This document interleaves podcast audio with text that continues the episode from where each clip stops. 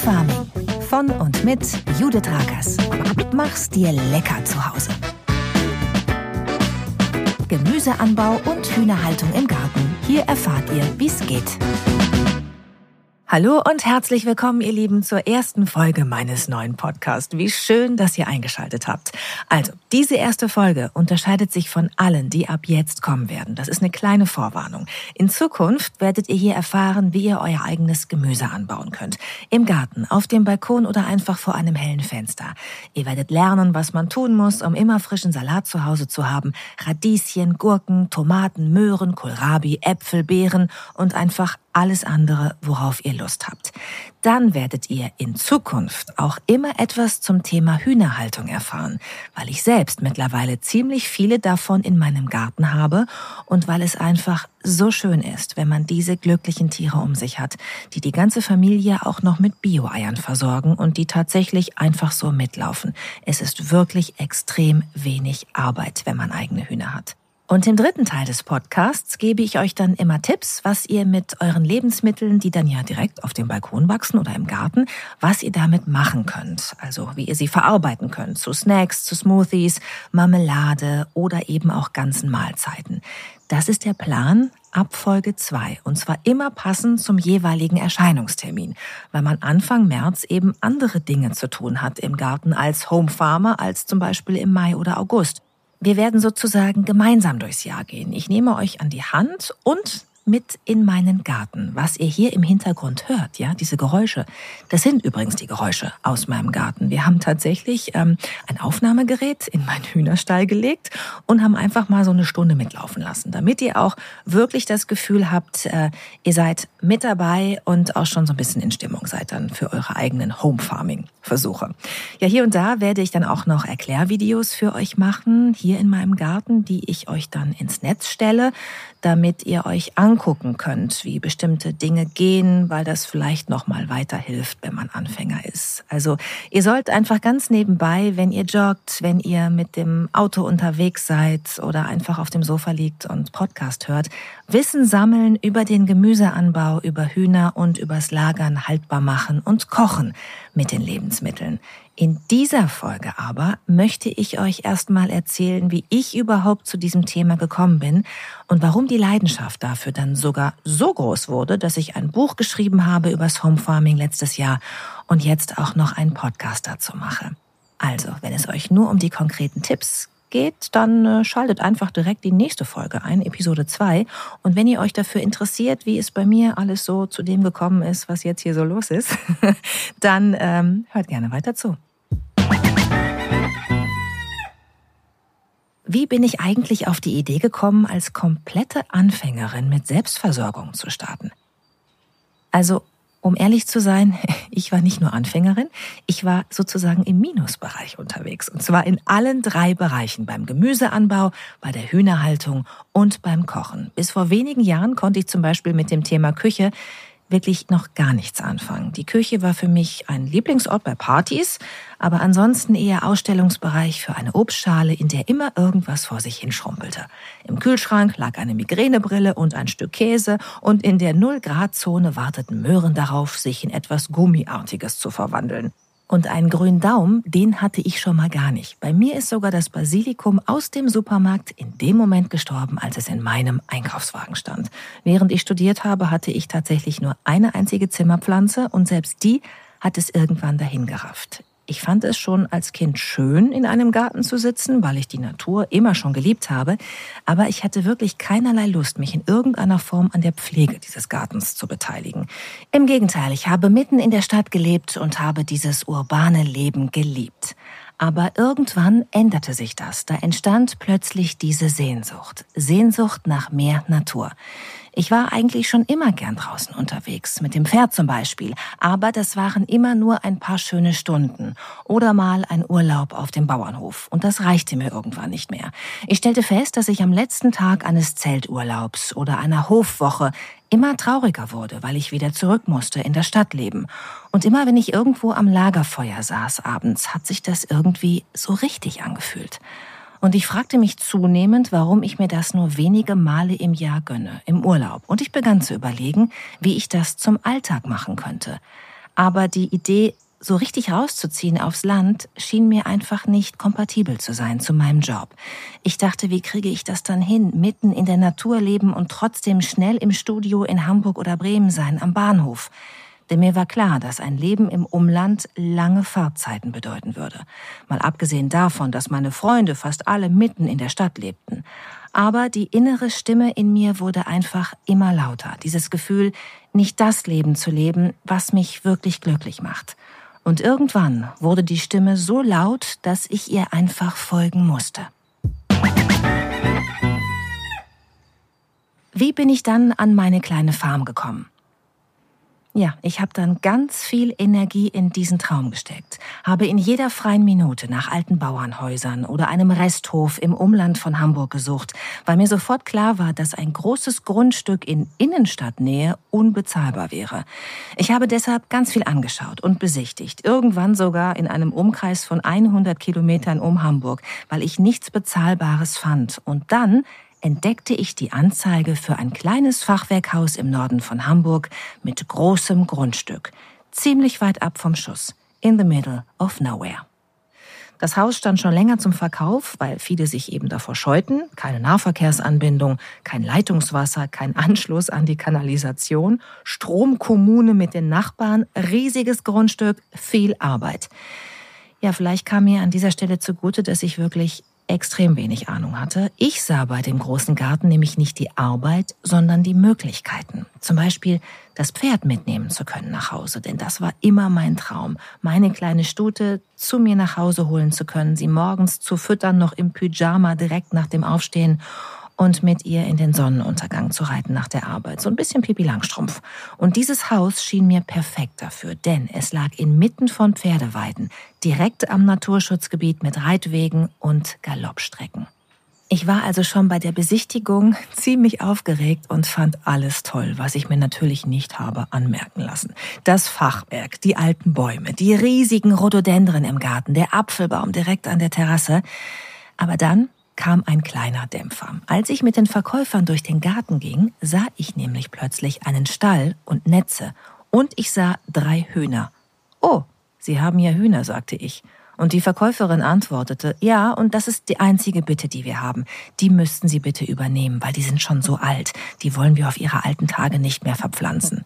Ich antwortete sofort, aber ich bin berufstätig und ich kenne mich gar nicht aus mit Hühnern. Aber Maike, die Verkäuferin, sagte, das ist wirklich keine Arbeit, die laufen so mit. Ich weiß noch, wie ich damals dachte, okay, das ist tatsächlich der einzige Nachteil an diesem Haus, diese Hühner im Garten. Denn ich bin sehr tierlieb, aber zu Hühnern hatte ich wirklich noch nie einen Draht. Ich fand die immer fürchterlich hektisch und auch nicht besonders sympathisch. Also schrieb ich das auf meine Negativliste. Hier muss man drei alte Hühner übernehmen, stand da. Aber am Ende des mehrmonatigen Besichtigungsmarathons war es das einzige Haus mit nur einem Negativpunkt, die Hühner. Und ich dachte mir, Egal, dann übernehme ich die eben. Wird schon irgendwie gehen. Ich habe das Haus also gekauft und wie ging es dann weiter? Ja, es ging anders als geplant weiter. Die Hühner waren nämlich weg, als ich das Haus dann endlich übernehmen konnte, nach den Verhandlungen und dem Notartermin. Gestorben an Altersschwäche. Und ich erwischte mich dabei, dass ich so richtig enttäuscht war. Ich hatte nämlich in der Zwischenzeit angefangen, mich einzulesen über Hühner. Weil, wenn ich mich entscheide, Verantwortung zu übernehmen für ein Tier, dann mache ich das auch richtig. Ich hatte mich also über die richtige Haltung informiert, darüber, wie gesunde Ernährung für Hühner aussehen sollte, was sie sonst noch brauchen zum Glücklichsein. Und je mehr ich las, desto sympathischer waren sie mir geworden. Aber nun waren sie weg. Und für mich war klar, wenn ich fertig bin mit dem Umzug und Renovieren, dann ziehen hier wieder welche ein. Denn den Stall und das ganze Zubehör hatte ich ja schon, gehörte mit zum Haus, also quasi geerbt. Und dann renovierte ich erstmal ein paar Monate und richtete alles ein. Dann machte ich mich an den Zaun für die Pferdekoppel und dann legte ich tatsächlich mein erstes Gemüsebeet an. Noch im ersten Sommer in meinem kleinen Häuschen auf dem Land. Wie ich überhaupt auf die Idee kam, Gemüse zu pflanzen. Also das hatte tatsächlich mehrere Gründe. Es kamen ein paar Ereignisse zusammen. Das prägendste war mit Sicherheit der Besuch von Wolf-Dieter Storl in unserer Talkshow 3 nach 9. Ich weiß nicht, ob ihr den kennt. Wolf-Dieter Storl ist Ethnobotaniker, ein Mann mit langen, grauen Dreadlocks, der sich wie kein zweiter mit Kräutern und Pflanzen auskennt, der bei Naturvölkern gelebt hat und als Selbstversorger auf einem Bauernhof im Allgäu lebt. Er hatte ein Buch zum Thema Gemüseanbau geschrieben und Selbstversorgung und die Redaktion wollte, dass ich ihn interviewe, weil ich eben so naturbegeistert bin. Ich begann also sein Buch zu lesen zur Vorbereitung auf das Gespräch und das packte mich total. Ich fand die Idee einfach großartig großartig, sich selbst versorgen zu können mit dem Gemüse aus dem eigenen Garten, so autark zu sein und frei und nah an der Natur. Das leicht esoterische, also das Beachten von Mondphasen, der Glaube an Naturgeister und Zwerge war jetzt nicht so meins als pragmatischer Steinbock, aber ich hatte Achtung vor diesem Lebensentwurf und diesen Ansichten. Und als ich ihn dann kennenlernte, war ich wirklich total fasziniert, was dieser Mann alles wusste über Pflanzen auf der ganzen Welt. Bei ihm war das Gemüse nur ein kleiner Teil des ganzen Kosmos, aber ich merkte schnell, da ist auch ganz viel, was mich interessiert. Ich war nur noch nicht so richtig überzeugt, dass das auch tatsächlich etwas für mich ist. Ich dachte, gut, der Mann ist 24-7 Ethnobotaniker. Das ist irgendwie auch sein Leben auf diesem Bergbauernhof, so ein bisschen so ein Einsiedler. Und mit meinem Leben in der Stadt und mit meinem Job ist es doch gar nicht vereinbar. Aber der Samen war gesät. Und dann sprach mich kurz darauf ein Kollege aus der Nachrichtenredaktion an und sagte, Mensch Judith, der Stoll war ja bei euch in der Sendung. Super Typ. Ich habe auch alles voller Zucchini in meinem Beet. Ich bring dir gerne welche mit, wenn du magst. Und dieser Satz hat ganz viel ausgelöst bei mir, weil er eine Verbindung schaffte zwischen meinem Job, also meinem Redaktionsalltag und dem doch sehr radikalen Lebensentwurf eines Wolf-Dieter Stolz, den ich übrigens mittlerweile sogar auf seinem Bergbauernhof besuchen durfte. In meinem Buch Home Farming habe ich eine kleine Reportage dazu geschrieben, weil mich das einfach alles so unglaublich beeindruckt hat. Und dann kamen noch die Themen der Zeit dazu. Fridays for Future, machte das Thema Klimaschutz präsenter. Ich kam auf Kongressen, die ich moderierte, immer mehr mit grünen Nachhaltigkeitsthemen zusammen. Ich ärgerte mich zunehmend über diese ganzen Plastikverpackungen im Supermarkt. Ich erinnere noch genau den Höhepunkt meines Ärgernisses. Das war nämlich eine in Kunststoff eingeschweißte Salatgurke. Und mir wurde einfach immer klarer, wenn ich den Platz habe, dann probiere ich das auch mit dem Gemüseanbau. Wenigstens probieren will ich's. Wie ich mich informiert habe, wie das denn nun geht mit dem Gemüseanbau. Ja, das habe ich so gemacht, wie ich es immer mache. Recherche, umfangreiche. Ich habe mir diverse Bücher gekauft, alles, wo irgendwas mit Anfänger oder Beginner oder Standardwerk drauf stand, habe ich bestellt äh, und gekauft. Ich habe ganz viel gelesen, auch in Online-Foren und doch blieben ehrlich gesagt viele Fragen offen. Da waren überall sehr viele Fachbegriffe, die ich nicht zuordnen konnte. Anzuchtschale, Pikieren, Ausgeizen, Starkzehrer, Fruchtfolge. Ich war so ein bisschen überfordert. Wie jemand, der noch nie gekocht hat und dann liest, blanchieren Sie das Gemüse. Das wird dann vorausgesetzt, dass man weiß, was Blanchieren ist. Wusste ich aber nicht. Und so war ich erstmal ziemlich lange mit der Theorie beschäftigt, bevor ich überhaupt loslegen konnte. Und ich legte los mit dem Einkaufen des Zubehörs. Also ich machte mir einen Einkaufszettel und fuhr damit in den Baumarkt und wollte zum Beispiel Erde kaufen. Aber dann stand ich vor einem Regal, ich glaube, das war ungefähr zehn Meter lang und äh, noch höher, also es war in einer riesigen Lagerhalle.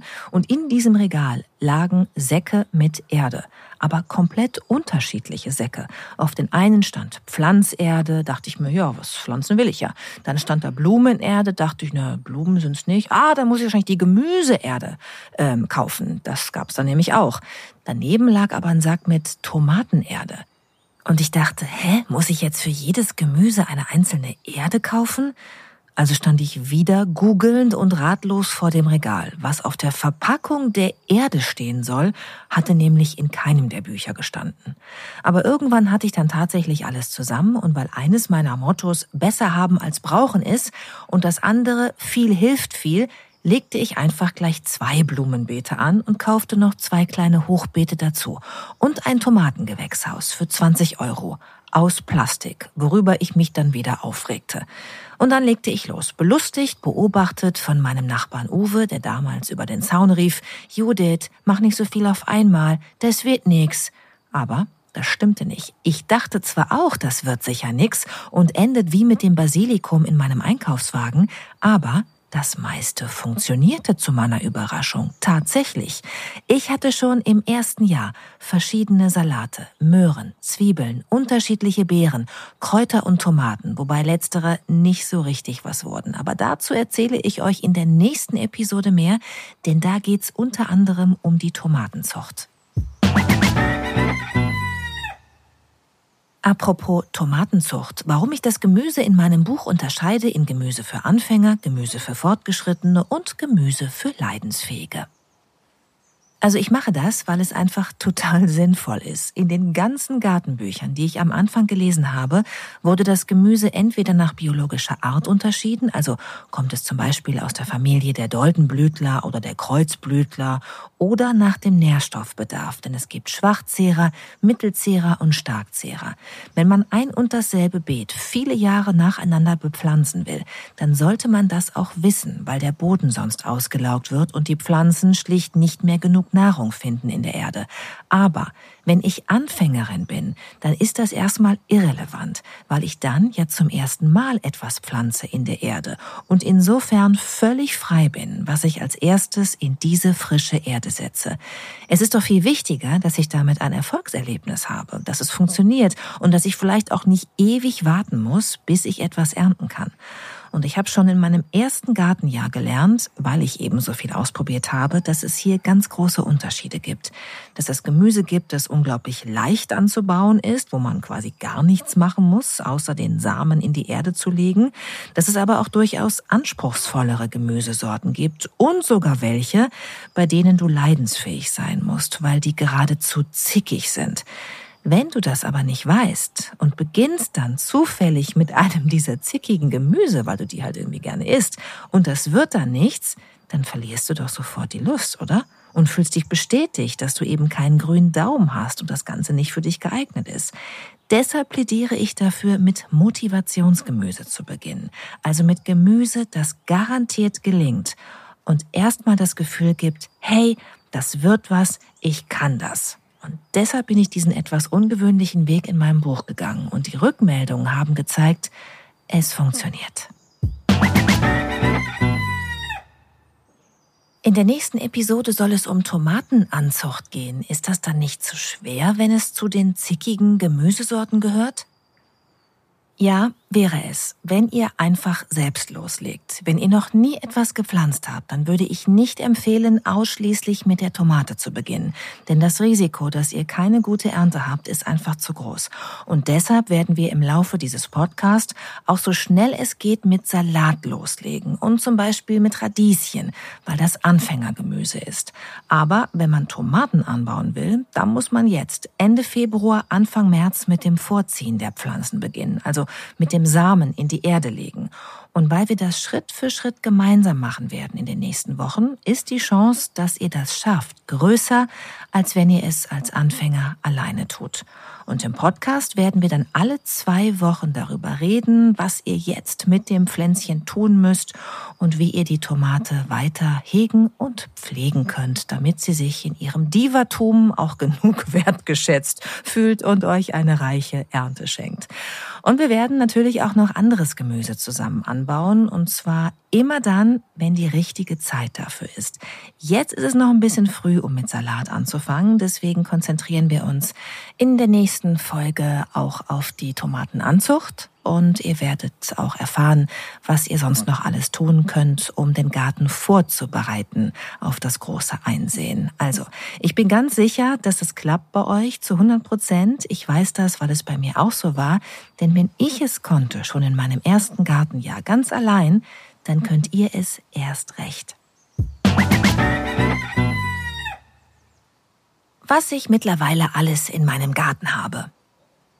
Also alles, was ich gerne esse. Gurken, Zucchini, Kürbis, Tomate, verschiedenste Salate, Zwiebeln, Möhren, Kräuter, Mangold, Kohlrabi, Äpfel, Birnen, Pflaumen, Mirabellen, Kiwi, äh, sibirische Kiwi, Stachelbeeren, Himbeeren, Brombeeren, Johannisbeeren und ich bin sicher, ich habe noch was vergessen.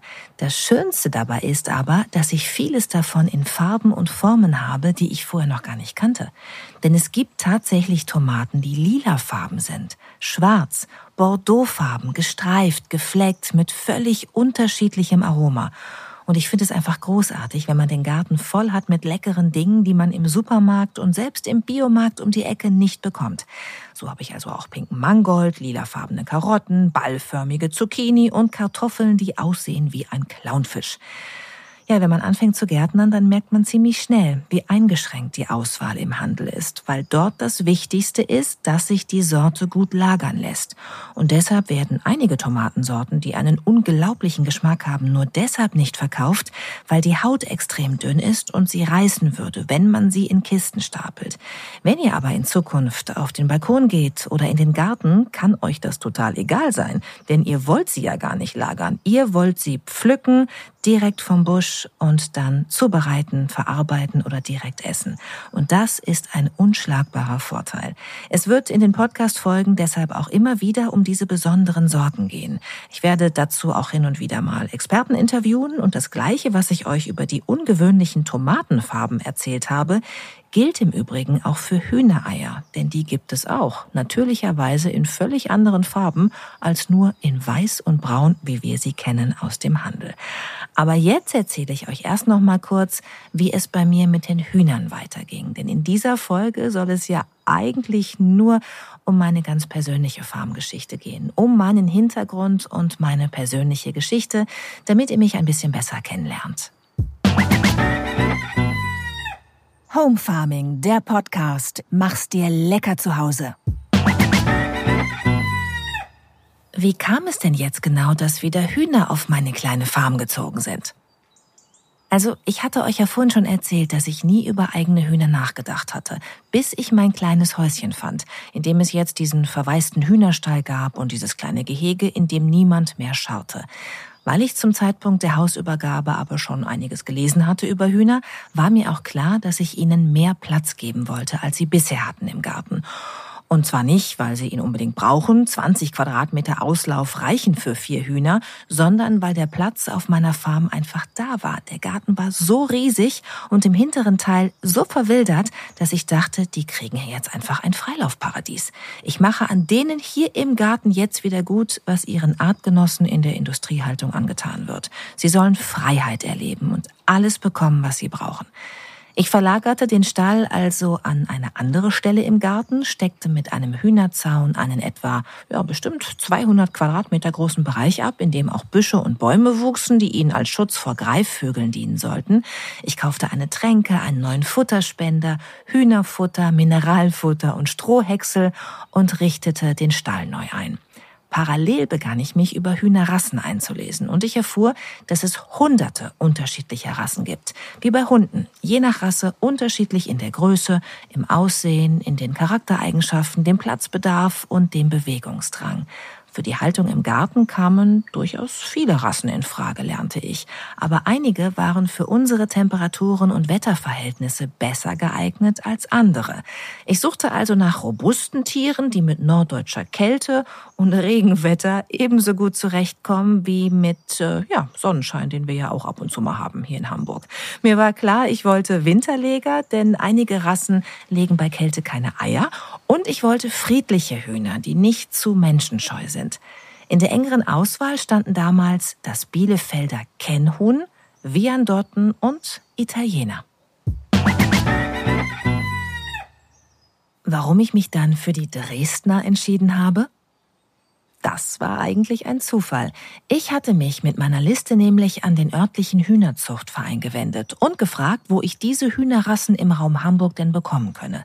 Die Antwort lautete, diese Rassen wären jetzt nicht so einfach zu bekommen, da müsste ich wahrscheinlich auf die nächste Hühnerschau warten, aber man könne mir einen Züchter empfehlen, der Dresdner habe, und die hätten sehr ähnliche Eigenschaften. Von der Hühnerrasse Dresdner hatte ich in meiner Recherche noch gar nichts gehört. Also las ich nach und lernte, dass diese Rasse von einem Mann namens Alfred Zumpe in der Region um Dresden gezüchtet worden war. Dass ihr Fleisch schmackhaft sei, sie etwa 180 Eier pro Jahr legten, auch im Winter, und dass sie robust seien und auch mit einem kalten Winter gut klarkämen, weil ihnen ihr Rosenkamm nicht abfrieren könne. Ja, bei Rosenkamm musste ich natürlich wieder nachlesen und ich lernte, dass ein Rosenkamm eng am Kopf anliegt und nicht so in Lappen hoch steht, wie ich das bei anderen Hühnern schon gesehen hatte und wie wir es kennen aus Kinderbüchern zum Beispiel. Super, dachte ich, hört sich ehrlich an und so nahm ich dann Kontakt zu Bernd Eggers im Süden von Hamburg auf, zu meinem Hühnerzüchter des Herzens. War es eigentlich gleich klar, dass ich auch einen Hahn dazu nehme? Nein, eigentlich wollte ich vier Hühner Damen erwerben, als ich losfuhr zu Bernd Eggers. Denn so viele könne man gut in meinem kleinen Hühnerstall unterbringen, den ich geerbt hatte, hatte er mir geschrieben per WhatsApp, nachdem ich ihm ein Foto von dem Stall geschickt hatte. Aber als ich ankam und er mich durch seine Stallanlage führte, fragte er, warum wollen Sie eigentlich kein Hahn? Wenn die draußen sind bei Ihnen, ist das besser, der beschützt die Hühner.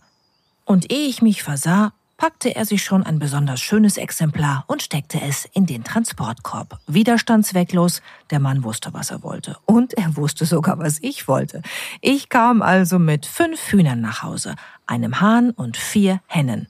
Warum das wirklich eine gute Idee war, obwohl Hennen tatsächlich auch in einem Matriarchat leben können, erzähle ich euch dann in den kommenden Podcast-Folgen. Der Chicken-Teil wird euch alles an Informationen liefern, was ihr wissen müsst, um glückliche Hühnerhalter zu werden, mit oder ohne Hahn. Vor allem aber alles, was ihr wissen müsst, damit die Hühner bei euch glücklich werden. Mein erster Tag mit den Hühnern. Also es ging direkt mit einem Fail los. Ich ließ die Hühner in meinem Garten nämlich als erstes raus aus ihren Transportkörben und sie begannen sofort eifrig das Gehege zu erkunden. Als sie dort dann aber von rechts nach links galoppierten und sich gar nicht mehr einkriegten vor Freude, bekam ich eine SMS von Bernd Eggers. Wenn Sie zu Hause sind, die Hühner nicht rauslassen, direkt in den Stall sperren, sonst akzeptieren Sie den nicht und gehen dort abends nicht rein. Ups. Der Abend endete also damit, dass alle mithelfen mussten, die Hühner wieder einzufangen, um sie für die erste Übernachtung in ihrem neuen Zuhause in den sicheren Stall zu bringen. Am nächsten Abend konnte ich dann aber beobachten, wie sie von ganz allein die Leiter zu ihrem Stall hochliefen und ihren Schlafplatz aufsuchten. Noch heute rührt mich das irgendwie, wie sie alle bei einsetzender Dunkelheit auf ihre Stange klettern. Wie ihr dieses ganz natürliche Verhalten für euch nutzen könnt, um möglichst wenig Arbeit mit den Hühnern zu haben, das erzähle ich euch dann auch in einer der nächsten Folgen dieses Podcasts. Wie ist es denn jetzt, mit den Hühnern zu leben, werde ich oft gefragt. Ja, mittlerweile bin ich schon im dritten Jahr mit meinen Hühnern. Ich habe schon in zwei Sommern gezüchtet, habe mittlerweile auch drei verschiedene Rassen auf meiner kleinen Farm und kann ehrlich gesagt gar nicht genug davon kriegen.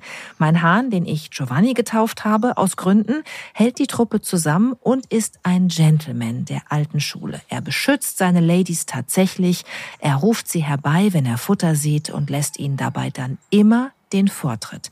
Er frisst mir aus der Hand und hat nichts dagegen, wenn ich seine Damen auch mal anfasse und streichle zwischendurch. Hühner sind keine Streicheltiere. Wer ein Haustier für sein Kind sucht, sollte sich vielleicht eher für einen Hund oder eine Katze entscheiden, aber zutraulich werden die Tiere trotzdem. Sie erkennen mich sofort, wenn ich durch den Garten gehe. Sie können mich unterscheiden von anderen Menschen und wenn sie mal verängstigt unter dem Baum sitzen, weil ein Habicht über dem Gehege gekreist ist, dann kann nur ich sie dort wieder rauslocken, weil sie ganz genau wissen, das ist mein Mensch. Er will mir nur Gutes. Ach ja, und der Stall. Die Hühner sind mittlerweile umgezogen in ein Gartenhaus, denn aus den fünf Hühnern wurden schnell 15. Und das ist übrigens die einzige echte Herausforderung bei Hühnern im Garten. Man kann irgendwie nicht mehr genug von ihnen haben oder wie ich es frei nach Loriot mittlerweile gerne sage, ein Leben ohne Hühner ist möglich, aber sinnlos. Ich will nicht mehr ohne sie sein. was ihr im Podcast über Hühner erfahren werdet. Alles, einfach alles, was ich mittlerweile weiß. Ihr werdet erfahren, wie die Hühnerrassen sich konkret unterscheiden, welche für euch die richtigen wären, welche Arbeit Hühner tatsächlich machen, wie groß der Stall und das Gehege sein sollten, warum es türkisfarbene und schokoladenbraune Eier gibt, bordeauxfarbene gibt's auch. Und äh, ja, blaue, äh, rosane habe ich auch schon gesehen, äh, die ihr nicht färben müsst zu Ostern. Und wie sich die Naturbrut von der Kunstbrut unterscheidet, welche Impfungen sie brauchen, erfahren, wie ihr sie bei der Mauser unterstützen könnt, wie ihr Lästlinge wie die Vogelmilbe fernhaltet und, und, und. Das wird jedes Mal der zweite Teil im Podcast sein, der Chicken Pot. Und was ihr im dritten und letzten Teil erfahren werdet, im Leckerteil, das erzähle ich euch auch sogleich. Home Farming, der Podcast. Mach's dir lecker zu Hause. Was ich im Leckerteil mit euch vorhabe. Ja, am Anfang dieser Folge habe ich euch erzählt, dass ich nicht nur ein Vollhonk in Sachen Gemüseanbau und Hühnerhaltung war, sondern auch beim Thema Kochen. Weil ich euch hier ganz ehrlich erstmal meine Geschichte erzählen möchte, erläutere ich das gerne kurz. Also auch das. Ich konnte Ravioli warm machen und ich konnte so zwei, drei Pasta-Gerichte und auch so einen Auflauf der aber nur aus wirklich wenigen Zutaten bestand. Also das war's. Mehr nicht. Und mehr hatte ich auch nie gebraucht. Ich war bei meinem alleinerziehenden Vater aufgewachsen, der immer einen maximal pragmatischen Zugang zum Essen hatte. Es musste schnell gehen und einfach sein. Allein seine Bolognese-Soße war ein Gedicht und wurde über Stunden eingekocht. Ansonsten gab es Abendbrot und auch gern mal Tiefkühl-Fertiggerichte. Die Mikrowelle konnte ich schon als Neunjährige bedienen. Andere Küchengeräte waren mir noch vor drei, vier Jahren ein totales Rätsel. Ich konnte einfach nicht kochen und ich hatte mich auch irgendwie nie sonderlich dafür interessiert. Auch in meinem Traum vom Selbstversorgen hatte ich dieses Kapitel irgendwie nicht so richtig mitgedacht. Aber dann holte die Realität mich ein. Weil ja schon im ersten Jahr so viel funktioniert hatte in den Beeten, lagen da plötzlich ganz viele Lebensmittel im Beet. Kohlrabi, Zucchini, Kürbis, Möhren, Zwiebeln, Kräuter. Ich wusste aber gar nicht, was ich jetzt damit machen sollte. Also, ich stand vor der Frage, wie kocht man einen Kohlrabi? Und was mache ich mit den ganzen Eimern voller Pflaumen und den Körben mit Äpfeln? Muss ich die Möhren jetzt rausholen aus dem Beet, wenn sie groß sind? Und was tue ich dann, dass sie nicht innerhalb weniger Tage schrumpeln? Ich darf euch verraten, dass ich das jetzt alles gelernt habe. Meine Kochkünste sind immer noch auf niedrigem Niveau, aber ich kann die Lebensmittel, die bei mir wachsen, verarbeiten. Ich weiß auch mittlerweile, wie ich sie lagern und haltbar machen kann. Und dieses ganze Wissen möchte ich im Podcast gerne weitergeben an euch, weil es zum Home Farming dazugehört. Die ganze Kette im Blick haben, vom Samen über die Ernte bis hin zur Verarbeitung. Die Reste kriegen übrigens immer die Hühner. Sie lieben alle Küchen und Schnibbelabfälle. Die sind wirklich schlimmer als Schweine. Ihr könnt ihnen alles geben. Ich wiederum esse die Eier der Hühner. Die Hühner selbst esse ich nicht. Und immer wenn Sasu, mein Pferdchen, zu Besuch kommt auf die kleine Farm, weil wir ein Wochenende gemeinsam verbringen hier, dann hinterlässt sie mir mit ihren Pferdeäppeln den perfekten Dünger, der wiederum dem Gemüse gut tut und so weiter. In kürzester Zeit hat sich hier ein kleiner Kreislauf etabliert, der Spaß macht, der mir gut tut als Ausgleich vom Job, der lecker ist und auch noch gut für die Umwelt.